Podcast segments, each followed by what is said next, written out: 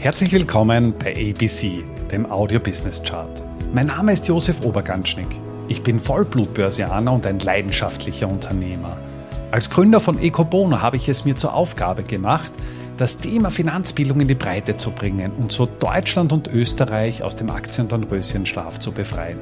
Bei ABC, ein Podcast aus dem Podcast-Netzwerk von audiocd.at, stelle ich deswegen Woche für Woche spannende Zahlen und Statistiken aus den Bereichen Finanzmarkt, Wirtschaft und Gesellschaft vor. Zur Messung des Wohlstands wird häufig das Bruttoinlandsprodukt herangezogen. Und hier gibt es unterschiedliche Messmethoden. Auf der einen Seite wird das Ganze eben nominell dargestellt.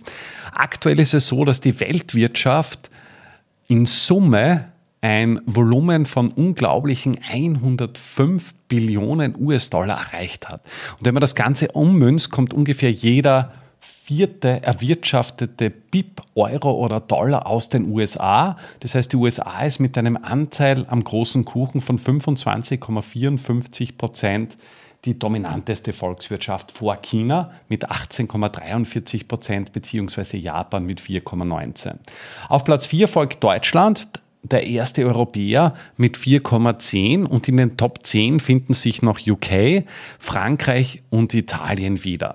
Wenn man einen Blick aber in die Zukunft wirft. Und hier gibt es eine aktuelle Analyse von Goldman Sachs, wo man eben versucht hat, diesen Weltwirtschaftskuchen im Jahr 2050 darzustellen.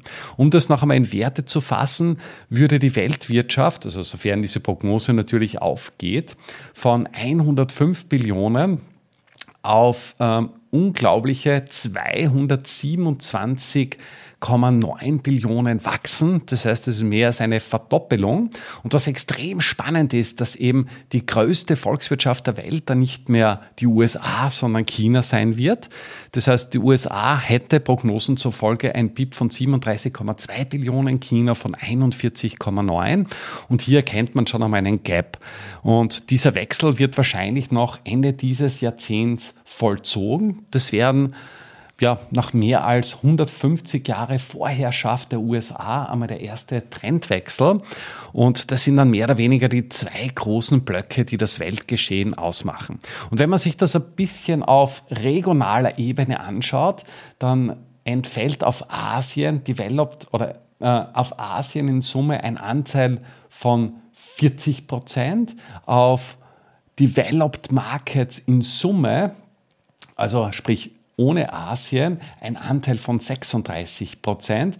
Das heißt, man merkt einfach schon, dass Asien zunehmend an Bedeutung gewinnt und dass eben ja, Länder, die halt jetzt ganz federführend den Ton angeben, einfach sukzessive am Boden verlieren und von großen asiatischen Ländern, also allen voran China, Indien, aber auch Länder wie Indonesien oder Malaysia, Thailand, Südkorea einfach sukzessive, sukzessive überholt werden.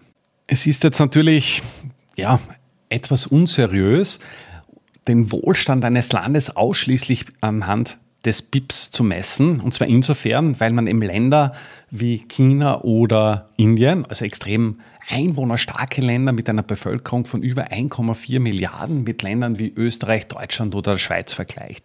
Und insofern gibt es die Kennzahl BIP pro Kopf oder GDP, GDP per capita, wo man dann wirklich das Bruttoinlandsprodukt durch die Anzahl der Einwohner durchdividiert. Und wenn man sich das weltweit ansieht, dann ist das reichste Land, also sprich jenes Land, wo am meisten Bruttoinlandsprodukt pro Kopf erwirtschaftet wird, Luxemburg mit einem GDP per capita von 132.000 Dollar. In den Top 3 finden sich noch Irland mit 114,58.000 Dollar und Norwegen mit knapp über 100.000 Dollar wieder. Schweiz liegt auf Rang 4. Das heißt, die Top 4 sind ausschließlich Europäer. Dann kommt eben Singapur, Katar, USA auf Platz 7, Island auf Platz 8, Dänemark auf Platz 9 und Australien auf Platz 10. Du siehst, wir haben hier einen sehr starken Europafokus. Das heißt, wir haben hier in Summe sechs der Top 10 Länder, die eben in Europa beheimatet sind. Schauen wir uns nun die Ergebnisse noch einmal im Detail an.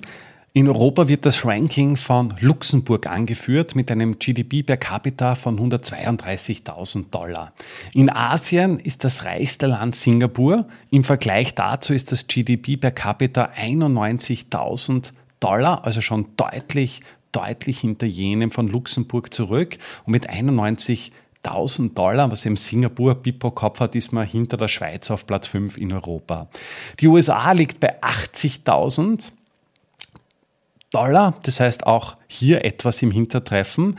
In Afrika ist das reichste Land die Seychellen mit 19.540 Dollar. Also hier kennt man schon einmal einen großen Unterschied beim BIP pro Kopf, also 132.000 in Luxemburg versus 19,5 1000 bei den Seychellen und in Ozeanen ist es Australien mit 64.000 Dollar, beziehungsweise gleich dahinter kommt Neuseeland mit 48.000.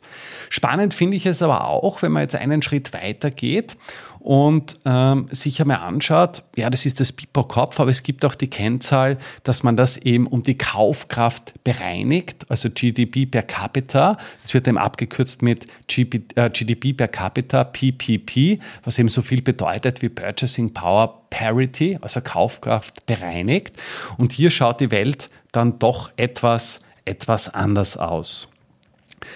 Wenn du dir anschaust, ist das reichste Land der Welt Kaufkraft bereinigt Irland mit umgerechnet 145.000 Dollar BIP pro Kopf vor Nase vor Luxemburg und Singapur. Das ist doch ein, ein sehr überraschendes Ergebnis, also auch im Vergleich zu dem, zu dem klassischen BIP pro Kopf Berechnung. Äh, Norwegen ist zum Beispiel von Platz 3 auf Platz 8 zurückgefallen die USA von 7 auf 9. Und spannend finde ich auch, dass San Marino es auf Platz 10 geschafft hat mit 78.930 Dollar. In Europa ist es so, dass sich Österreich von Platz 8 auf Platz 9 verschlechtert hat. Also wenn man die Kaufkraftbereinigung mitrechnet, also bei uns ist das Leben im Vergleich zu anderen Ländern doch etwas teurer. Spannend finde ich es auch, dass es große europäische Platzhirschländer wie beispielsweise Deutschland oder Frankreich oder auch Italien es nicht in die Top 10 geschafft haben. Und in Bezug auf die Purchasing Power Parity ist auch der Gap zwischen dem weltweiten Leader, in dem Fall Irland, und den Seychellen nicht mehr ganz so groß. Also das Leben auf den Seychellen ist doch deutlich billiger. Das heißt, in Irland sind wir auf 145.000 versus 139 äh, versus 39.660. Das heißt, es ist ja drei bis viermal so hoch. Im Vergleich dazu ist ja das, äh, das nominelle BIP pro Kopf Vergleich Luxemburg versus Seychelles mehr als sechsmal so groß. In Afrika ist dann noch Mauritius ganz vorne dabei mit äh, 29 29.160, auch hier ist das deutlich besser im Vergleich zum, zum nominellen äh, BIP pro Kopf. Spannend finde ich auch die Frage, wie schaut es dann eben von der, von der Verteilung her in, in Summe aus? Das heißt, man erkennt hier relativ klar, auch wenn man die Weltkugel sich teilt, dass man einen relativ reichen Norden und einen tendenziell ärmeren Süden hat. Australien jetzt haben wir ausgenommen. Und ich bin mir da ziemlich sicher, dass wir auch hier im Zuge der ganzen Veränderungsprozesse, die wir in den nächsten Jahren, Schrägstrich Jahrzehnten erleben werden, auch durchaus eine Durchmischung im Bereich des Wohlstandes, im Bereich des GDP per capita erleben werden. Damit sind wir auch schon am Ende der aktuellen Folge angelangt. Bei ABC, dem Audio Business Chart, werden Bilder zu Worten. Stay tuned und abonniere diesen Kanal. Ich wünsche dir eine schöne Zeit. Bis zum nächsten Mal bei ABC, dem Audio Business Chart. Servus und Baba.